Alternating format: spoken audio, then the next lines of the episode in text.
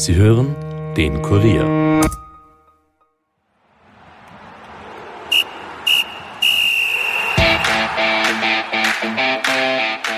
Die heimische Bundesliga macht Pause, die Europa- und Champions League ebenso. Und die für den Sommer geplante Europameisterschaft ist gleich überhaupt um ein Jahr verschoben worden.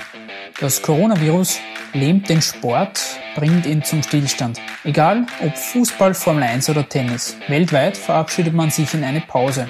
Keiner weiß, wie lange. Auch wir nicht.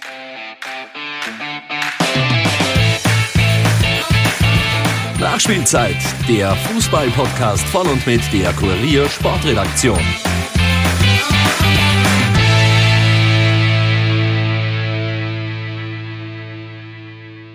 Herzlich willkommen, liebe Hörerinnen und Hörer, zur vorerst letzten Folge dieses Podcasts.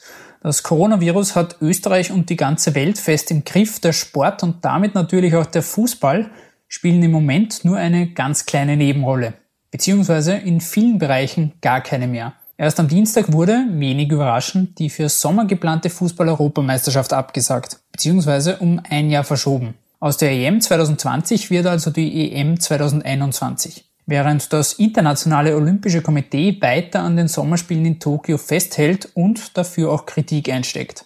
In Fußballligen in ganz Europa stellen sich aktuell die Fragen, wie es denn weitergehen soll. Abseits der gesundheitlichen Vorsichtsmaßnahmen stellen sich natürlich auch wirtschaftliche Fragen.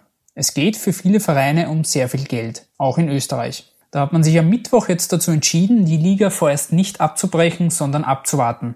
Die Saison wird vorerst bis Ende Juni verlängert. Das gibt der Liga die Möglichkeit, bis Anfang Mai zu unterbrechen. Wie sich die Lage bis dahin verändert hat, kann freilich noch keiner sagen.